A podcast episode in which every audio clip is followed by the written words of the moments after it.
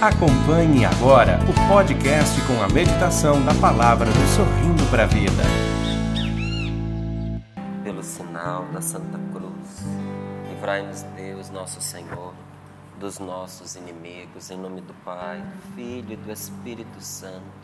Amém. Amém. Quero pedir a Deus nesta palavra de hoje que a bênção de nosso Senhor recaia sobre a família do nosso querido irmão de comunidade, o Vanderlei. Vanderlei é esposo da Juliana, Sim. né, que no dia de ontem se despediu do seu pai. Tivemos a oportunidade de estar ali no velório, no sepultamento. E que bonito, até o falecimento de um homem de Deus. Tantas memórias boas, tantas coisas boas sendo faladas a respeito. Você chega no, no velório, é sereno, não tem escândalo, não tem gritaria. Você vê a dor da saudade, mas você vê a paz dos corações, a gratidão a Deus pela oportunidade de conviver com uma pessoa tão boa. E eu ouvia o, o Vanderlei falando de como depois é, do encontro pessoal com Jesus que o pai dele teve, ele se tornou um grande evangelizador que uniu toda a família. Que legado maravilhoso, que patrimônio lindo para você deixar para sua família. Você falecer carregando o título daquele que uniu toda a família, que uniu a família em Deus. É? E eu fiquei ali pensando e pedindo a Deus a graça de um dia, quando eu falecer, que o meu legado seja bom, que seja um testemunho é, para os meus irmãos que ficam. Então, quero rezar não é, pela alma do senhor Antônio Nunes Teixeira, era esse o nome dele, mas de uma maneira especial pela família que fica, que a família é quem sofre com a saudade. Seu Antônio agora está na alegria de Deus, né? um intercessor para nós, amava a canção nova. Lá, quantos abraços eu recebi aqui para o Sorrindo para a Vida, porque a família acompanha o Sorrindo para a Vida. Mas, por um lado, é a gente abraçando né, a família daqueles que se despedem e abraçando também a família que recebem aqueles que chegam. Sim. Porque é, antes de ontem também, lá no, no hospital em Guaratinguetá, é, nascia a, a filhinha, a Lúcia, filha do, do Fábio e da Cíntia Trevisan. Gente nova chegando aqui na Canção Nova. E a gente vai vendo que a vida é mais forte do que a morte, não é? Mesmo quando é, a nossa família é tocada por um falecimento, a marca da vida é mais forte que a morte. E em todas essas coisas, Deus se manifesta. É, você falando isso, Márcio, me recordei. Ontem nós recebemos dois testemunhos. Eu quero partilhar novamente com quem está rezando conosco, porque quando você disse a vida vence a morte. Nos unimos à família do Vanderlei, mas nos unimos à família de tantos e tantos que também perderam seus entes queridos. E ontem foi um testemunho de uma pessoa que havia tentado suicídio, mas que reencontrou o sentido da vida a partir da programação da Canção Nova. Ela disse assim: Eu precisava me agarrar em Deus e eu não sabia como. E eu encontrei a Canção Nova. E aí, uma mãe que disse assim que ela tinha um filho, os filhos gêmeos de sete anos e um morreu de picada de escorpião. E ela disse que foi uma dor tremenda, mas usou também a mesma expressão de que ela precisava se agarrar em Deus e ela encontrou Deus no sistema Canção Nova de Comunicação. E ela disse isso que você falou para nós. A vida, ela é maior que a morte. E a vida vence a morte. Então, bendito seja Deus que nos dá a oportunidade, como o Márcio disse, do Sorrindo para a Vida, muito mais do que um programa, é esta oportunidade de nos encontrarmos com Deus que vence a morte, que vence todo o mal. Amém. Amém. Graças a Deus. Obrigado por esse testemunho que você relembra aqui para nós. Quem não acompanhou no dia de ontem, entra ali no Canção Nova Play. Isso. Acompanha pela internet, porque todos os dias o Sorrindo para a Vida fica disponível para você assistir quando quiser através da internet, gratuitamente. Dai de graça o que de graça recebestes. A canção nova, gente, evangeliza de graça. Evangeliza gratuitamente. Ah, Márcio, mas e essas campanhas de mês para mês, essa luta toda para alcançar os 100% do que é necessário aí, que vocês tanto falam? Porque apesar da canção nova evangelizar gratuitamente, os meios que são utilizados demandam custos, geram despesas. Né? Então a canção nova ela não cobra por nada do que ela faz. Mas os meios são pesados, são custosos, são caros. Você é ter uma comunicação realizada através da televisão. Então, para esse tipo de evangelização, a canção nova só consegue com a ajuda dos irmãos. Isto é, todos nós. Se todos ajudam, não é, não é pesado para ninguém. Mas dai de graça o que de graça recebestes. Toda a nossa programação está à sua disposição gratuitamente na internet, como agora muitos estão acessando pela primeira vez a Canção Nova, inclusive através da TV, gratuitamente, não é? Vamos à palavra de Deus, porque o Senhor fala ao nosso coração. E o Senhor nos diz aqui na sua palavra: a maldade se espalhará tanto que o amor de muitos se esfriará mas quem perseverar até o fim será salvo. A maldade se espalhará tanto por quê? Porque haverá um tempo que vão surgir falsos profetas, aí versículo 11, que enganarão muita gente.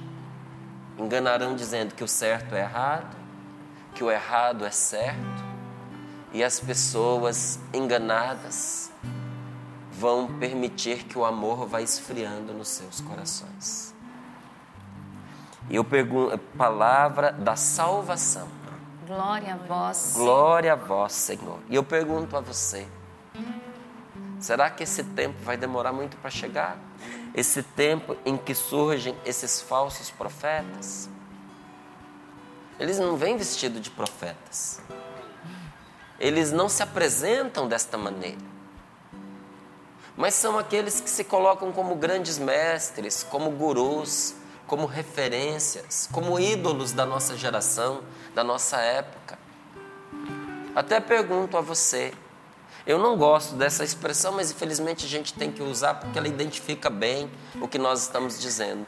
Você sabe quais são os ídolos do seu filho? Os ídolos da sua filha? Ou se você se incomoda, como eu me incomodo de usar esta palavra, eu vou inverter. Mas é a mesma coisa, tá? Você sabe de quem seu filho é fã? De quem a sua filha é fã? Quem é que o, o, essa pessoa que está sob sua responsabilidade, sob seus cuidados, tem escutado constantemente, tem ouvido, ouvido, ouvido, ouvido, e as coisas vão entrando no coração. Eu sempre trago aqui é, as situações que eu vou vivendo na minha casa. E algumas coisas chegam na minha casa depois de eu já ter ensinado a respeito para outros. Não é? E esses dias já tem um tempo que eu tenho alertado muitas famílias, muitas pessoas sobre o satanismo na internet. Hoje tem um movimento de divulgação de satanismo muito grande através da internet. E muitos pais não acompanham aquilo que os filhos estão vendo ou as práticas que eles estão realizando. De vez em quando estoura através do, dos meios de comunicação alguma situação mais, mais esdrúxula, né?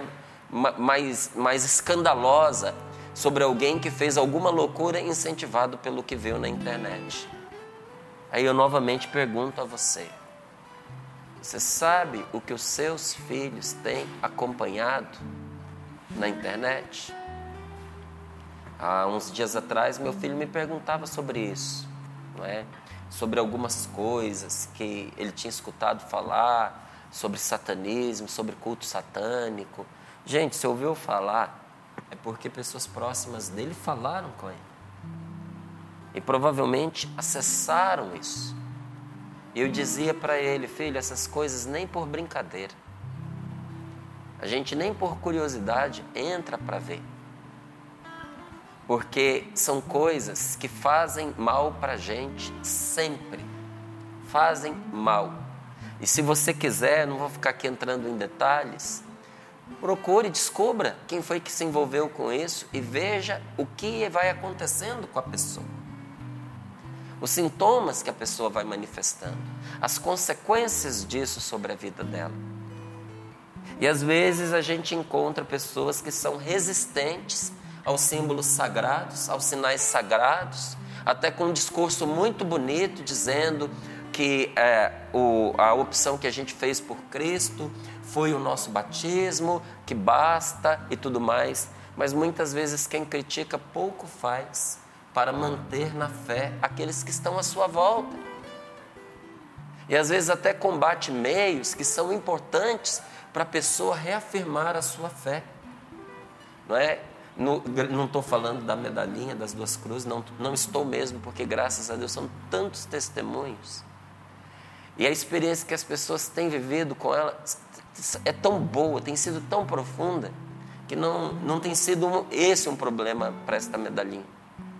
Mas eu vejo quantas pessoas recebem crítica quando usam um escapulário quando usa um terço pendurado no pescoço, quando usa um crucifixo, não é? Ou quando usa um, uma aliança que tem ali gravado uma palavra de Deus, em que a pessoa reafirma diante de Deus a opção que fez pelo seu batismo, como quem diz: Eu sou de Deus, a minha aliança, o meu pacto é com Deus, não é com outra coisa.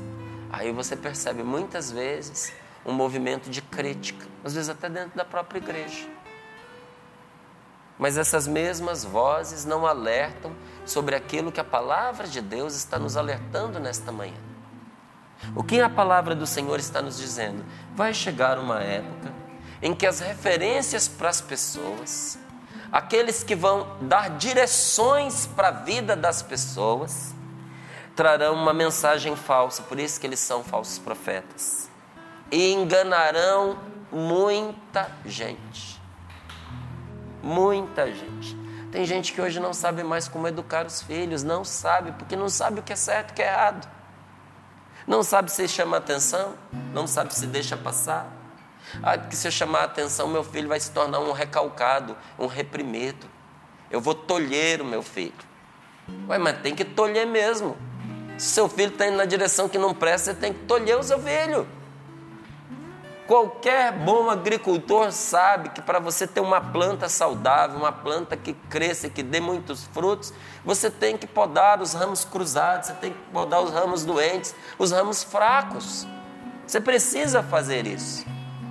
Mas tem pai que fica pensando assim: se eu fizer isso, se eu podar, se eu pegar e se eu é, é, chegar para o meu filho e, e fizer oposição, o meu filho vai acabar é, se tornando uma pessoa fechada, é, recolhida, retraída. Então não sei se eu corrijo, não sei se eu deixo solto.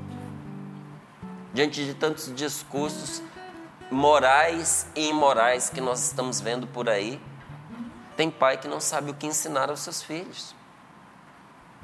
Porque se sentem na contramão do que o mundo está ensinando.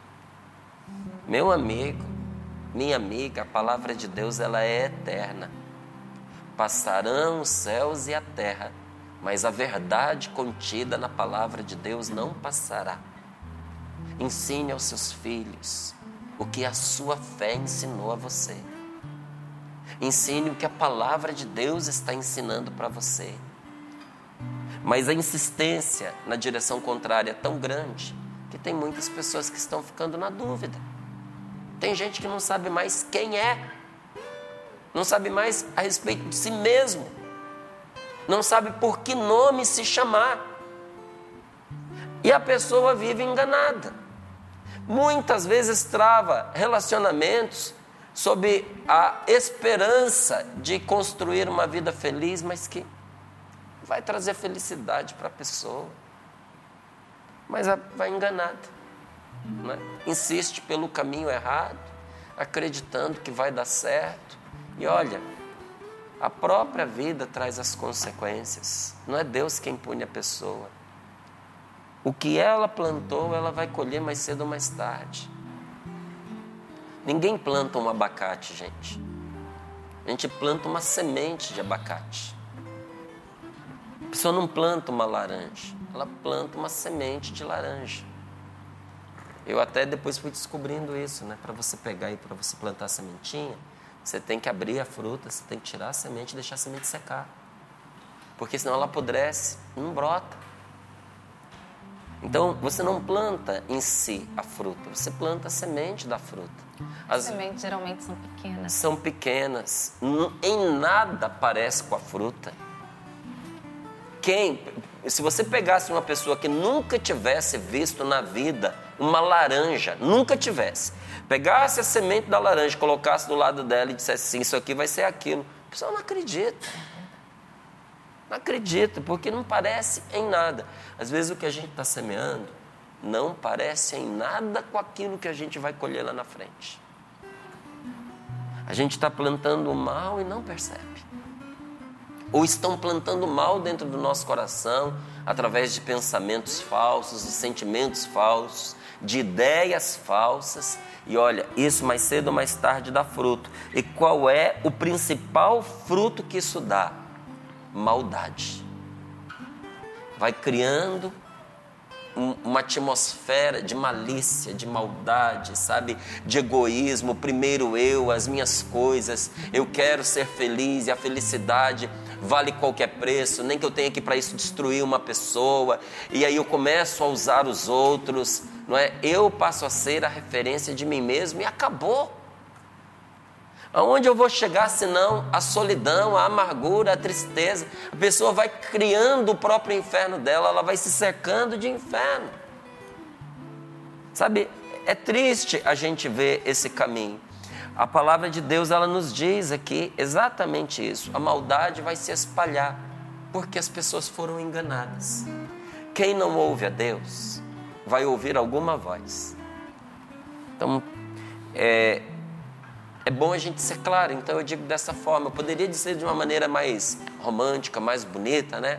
Quem não ouve a palavra do bem, quem não ouve bons pensamentos, quem não tem boas diretrizes para a sua vida. Mas me desculpa, é a palavra de Deus mesmo. Quem não ouve a palavra de Deus, deixa o campo vazio para outras palavras que virão. Quem não se apega com a verdade, mais cedo ou mais tarde será enganado.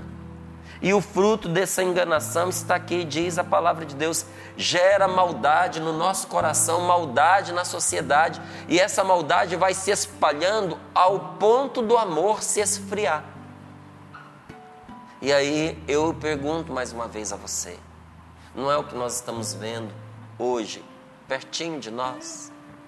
Muitas famílias frias, pais que já não sabem, pais, pais que já não sabem se amam seus filhos, filhos que dizem que não amam seus pais, marido e mulher que não se amam mais. Parentes que um dia foram amigos que não se perdoam, não se perdoam, e vai contaminando a família inteira com aquele gelo no relacionamento. Sabe? E aí a caridade vai se esfriando, vai se deixando de lado o bem, mas a palavra de Deus nos diz uma coisa: mesmo no mundo de trevas, mesmo no mundo de maldades, quem não permitir que se esfrie o amor do seu coração, quem perseverar, quem insistir até o fim, será salvo. Escapará. Não será tragado por esse mundo de trevas. É o que esta palavra está afirmando para nós. E é muito importante que nós tenhamos diante dos nossos olhos esta palavra, porque veja, gente, os problemas eles mudam de uma casa para outra. Os problemas do seu vizinho não são exatamente os mesmos seus. Os problemas que acontecem na casa da sua irmã não são os mesmos que acontecem na sua casa. E o que, os que você vivia quando você morava com seus pais não são os mesmos agora na sua casa, em que você tem os seus filhos. Os problemas mudam de casa para casa, mudam de época para época, mudam conforme o país. O que nós estamos vivendo de dificuldade no nosso lindo Brasil não é o mesmo que se está vivendo na África, que não é o mesmo que se está vivendo em Portugal, que não é o mesmo que se está vivendo nos Estados Unidos, que não é o mesmo que se está vivendo no Oriente Médio. Os problemas mudam conforme o país, os problemas mudam conforme a época. Em épocas passadas foram outros problemas. Só que veja, os problemas podem ser diferentes. Mas a palavra de Deus nos revela que o Senhor procura sempre nos avisar. Deus procura sempre nos preparar. E por isso esta palavra está dizendo para nós exatamente isso. Chegará um tempo que vão surgir pessoas com ensinamentos falsos, ensinamentos ruins, onde vão ensinar o certo como errado, o errado como certo. Se você quiser polarizar isso, você vai ver, hoje tem gente que tem vergonha de dizer que é católico, de dizer que é cristão, de dizer que acredita em Jesus, que ama Jesus. Tem gente com vergonha por causa das dificuldades, das contrariedades, das reprovações e dos deboches que brotaram na nossa época. Mas graças a Deus essas dificuldades também fazem com que algumas pessoas se manifestem e assumam a sua fé e digam: Eu sou de Cristo, eu amo Jesus, eu sou capaz de também morrer por Ele. A palavra de Deus sempre procura nos avisar daquilo que vai chegar, daquilo que vai nos alcançar e manda a gente se preparar. Essa palavra diz mais coisas. Depois, se você tiver tempo, você pegue, e acredito que você vai arrumar o tempo, né? Pegue e leia com mais calma, com mais carinho também, é, os versículos anteriores. E você vai chegar a essa conclusão que estou lhe dizendo agora. Os tempos mudam, os problemas também. Mas o que Deus nos ensina não muda. A direção, a orientação e a promessa de Deus não mudam. E o que Deus está nos prometendo? Quem resistir até o fim, quem for fiel até o fim, quem perseverar até o fim, ainda que para isso, como diz a palavra de Deus, tenha que ser fiel até a morte, esta pessoa encontrará salvação. A morte não poderá tocá-la. Ou, como diz o versículo, ela será coroada com a coroa da vida. Você consegue perceber a verdade contida nestas palavras? Você consegue perceber o que o Espírito Santo está nos dizendo neste dia em relação ao que o Senhor nos inspira a viver, em, que, em relação ao que o Senhor nos inspira a fazer. Esta palavra está nos dizendo que a nossa fidelidade invoca forças de vida sobre nós. A sua fidelidade invoca uma força de proteção sobre a sua vida. Quem perseverar estará assegurado. Quem não desistir, quem não, não renunciar à sua fé, não renunciar a Deus, ao amor de Deus, esta pessoa será salva. A nossa fidelidade é um clamor a Deus em favor da nossa vida e invoca forças de vida sobre nós. Também te pergunto: você consegue perceber que as lutas e as tribulações, que a fidelidade a Deus em meio às tentações da nossa juventude e a batalha espiritual que nós travamos para obedecer ao Senhor, você consegue perceber que tudo isso nos leva a uma firmeza inabalável? Que isso nos torna homens e mulheres fortes em Deus? O que é que nos faz fortes? Ficar deitado, descansando, escapar dos problemas, dizer para todo mundo que a pessoa quer ouvir, não assumir posição nenhuma, é isso que nos fortalece? Não. É você enfrentar as tribulações com esperança. É você ser fiel a Deus em meio às tentações da sua juventude. Você é jovem, o apelo da carne está aí, meu amigo. A carne clama né, pelo prazer, e muitas vezes pelo prazer ilícito, pelo prazer indecente, pelo prazer imoral. As tentações da juventude estão aí. Quem, só se a pessoa for doente, só se a pessoa tiver estragada, coitada. Porque se a pessoa estiver bem, é claro que o corpo dela tem prazer no sexo. Quem é que não quer viver o prazer de uma boa relação sexual? Se você é uma pessoa que está funcionando direitinho, claro que você tem prazer em se alimentar, em comer uma comida quentinha, gostosa. Claro que a gente tem prazer na bebida. É claro que uma pessoa que o corpo dela está funcionando direitinho, dependendo do remédio que ela tomar, da droga que ela colocar para dentro, aquilo vai trazer um conforto, um prazer para o corpo dela. Mas qual é a consequência que vai ter depois? Qual é o preço que ela terá que pagar por ter cedido essa tentação na sua juventude? Agora, a fidelidade a Deus em meio às tentações da sua juventude e a batalha espiritual que nós travamos, porque quando uma pessoa se determina a fazer o que Deus quer, ela enfrenta a oposição. E há sim um, um confronto espiritual contra aquela atitude que ela está tomando de fazer o que é vontade de Deus. Inclusive, isso é um bom critério para você ter discernimento se o que você está fazendo é de Deus ou não. Se tiver muito fácil, desconfia. Esse livro do Padre Rufus, Eu lhes trago melhor e cura, tem uma passagem que o Padre Rufus diz assim: Se você estiver fazendo o que não é a vontade de Deus, se você estiver fazendo pecado e se você não for uma pessoa boa, o demônio vai deixar você em paz. Porque você já está indo sozinho para onde ele quer que você vá. Ele não, precisa, ele não precisa te empurrar. Se você estiver fazendo o mal, se você estiver fazendo pecado, o demônio não vai incomodar você. Ele incomoda a pessoa para ela se tornar ruim. Então ele incomoda a pessoa boa. Você já imaginou que talvez parte das dificuldades que você está enfrentando é por você ser uma pessoa boa, é por você estar fazendo certo, é por você estar fazendo bem.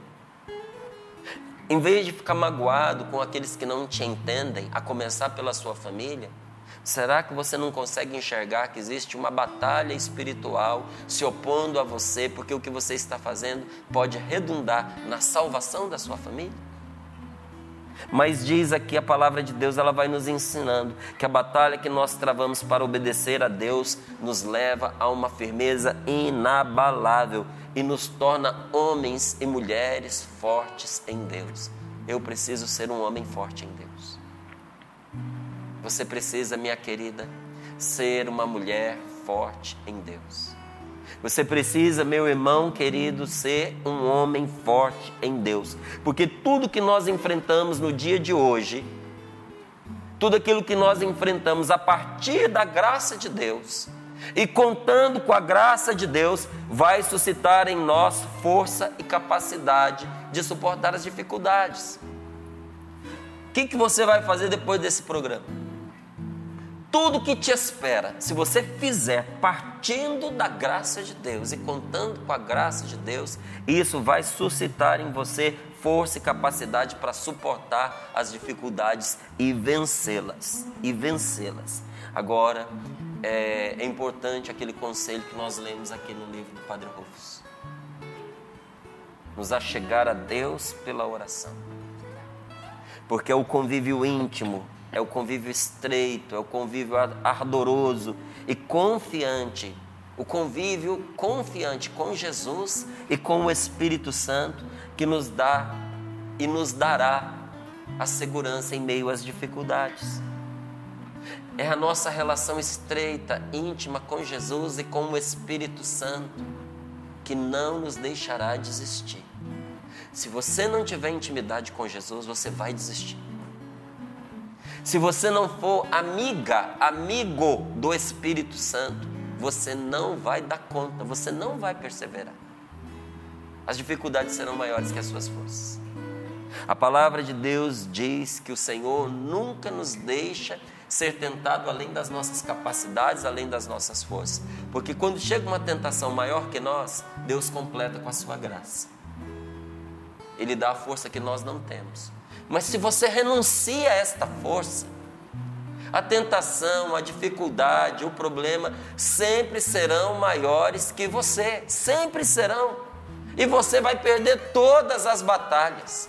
Então, o que é que dá a gente segurança nas dificuldades e não deixa a gente desistir? O convívio íntimo estreito com Jesus.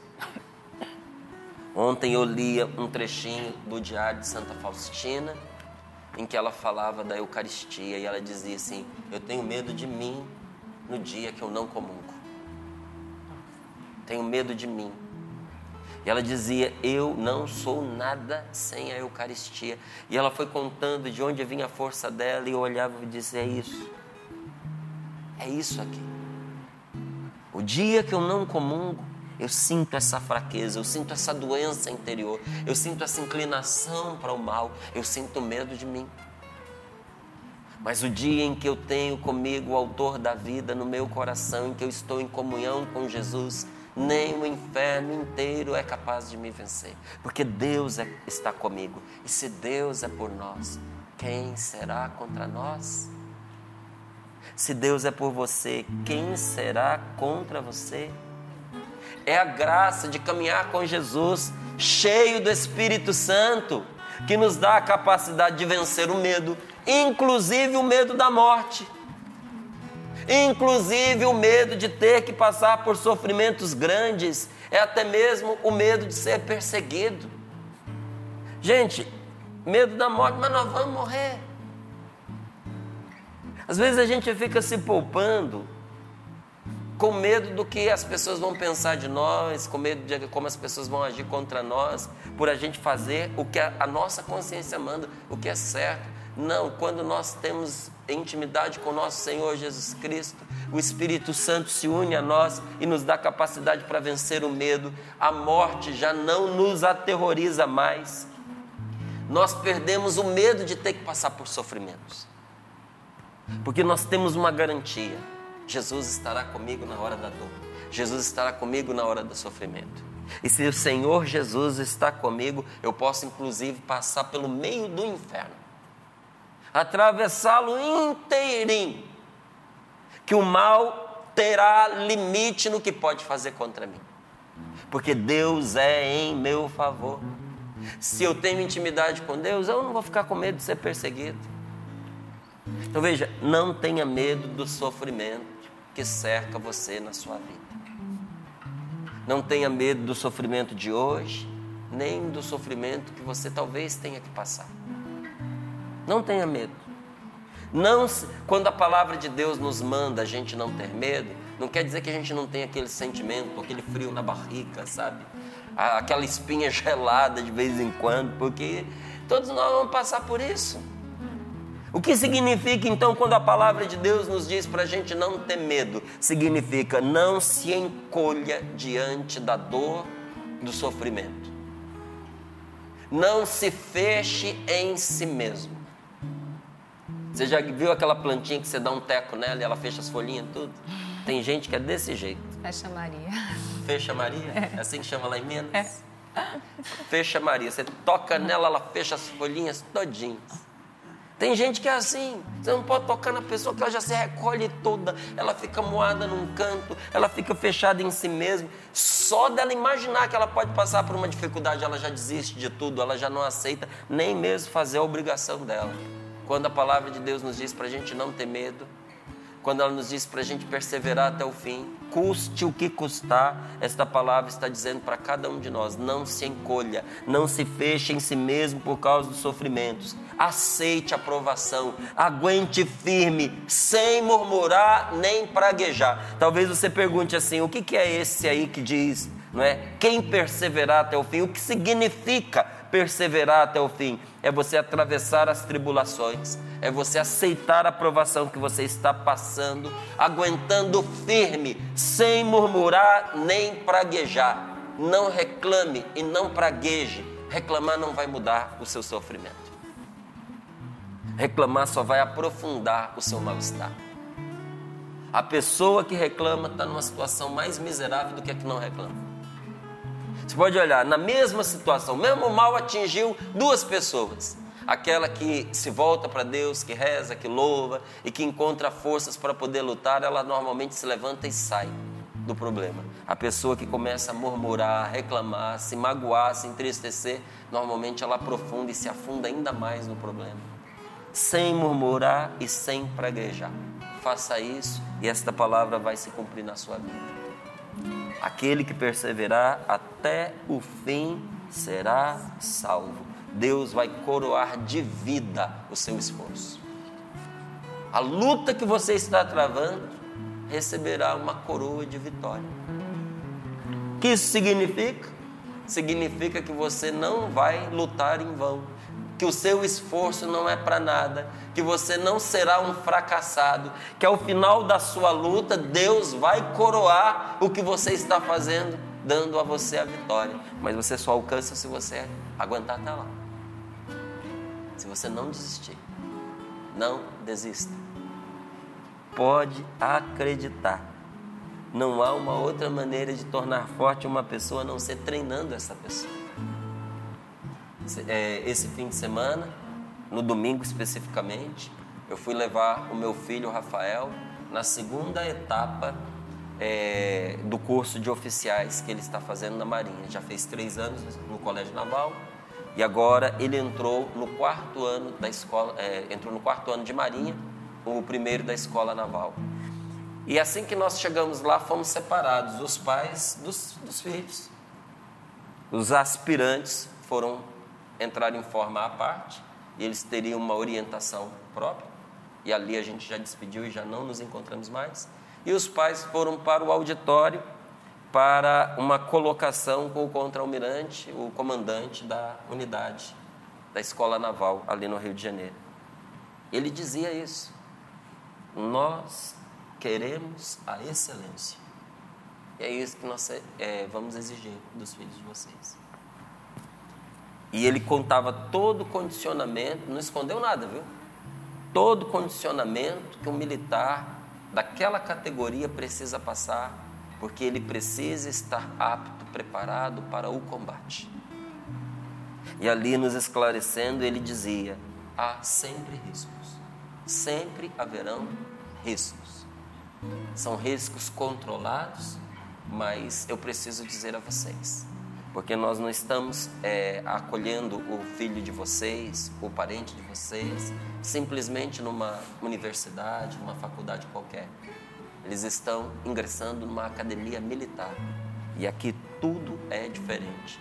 E de repente ele abriu na tela, igual a rosa dos ventos, uma rosa das virtudes. Poxa, coisa linda, gente. A gente ter que ouvir de, de um meio militar e com aplauso, o que muitas vezes deveria estar nas nossas casas de nós que somos cristãos. A rosa das virtudes. Que a rosa dos ventos, né, é uma analogia à rosa dos ventos, é aquela pela qual o marinheiro ele identifica norte, sul, leste, oeste, a direção de que o vento vem. Mas há também lá uma rosa das virtudes, por onde se orienta a vida. E olha, uma delas que eu fui perguntar, porque os nomes são diferentes na Marinha e na Aeronáutica. Tem uma virtude na Marinha que recebe um nome espetacular. Se chama fogo sagrado. Fogo sagrado. Fogo sagrado. Não explicaram o que é esse fogo sagrado. Aí eu peguei. Eu sabia que qualquer militar da Marinha saberia responder. Eu falei, o que é essa virtude chamada fogo sagrado? É você ter dentro de você uma chama na qual não precise ninguém estar olhando você para que você faça o que é certo. Há uma luz interior que ilumina você em tudo que você vai fazer. Você faz o que deve porque deve ser feito e não porque tem alguém olhando. Então, se tem alguém perto, se tem alguém longe, você age da mesma forma, porque você é um militar. Gente, que legal. Se tem alguém perto, se tem alguém longe, você age do mesmo jeito, porque você é de Deus. Porque você é cristão. Porque você precisa ter esse fogo sagrado dentro de você nos momentos de dificuldade. E essa luz vai iluminar você e vai tornar você uma pessoa forte. Talvez você esteja com medo de desistir, você esteja com medo de quebrar no meio, porque você se sente um fraquinho. Você diz: essa tribulação é muito maior do que eu. Agora você pensa assim, mas depois que você passar por essa tribulação, você vai dizer: eu venci com a graça de Deus. Suporto uma mais forte do que essa. E assim você vai de tribulação em tribulação até se tornar uma pessoa invencível.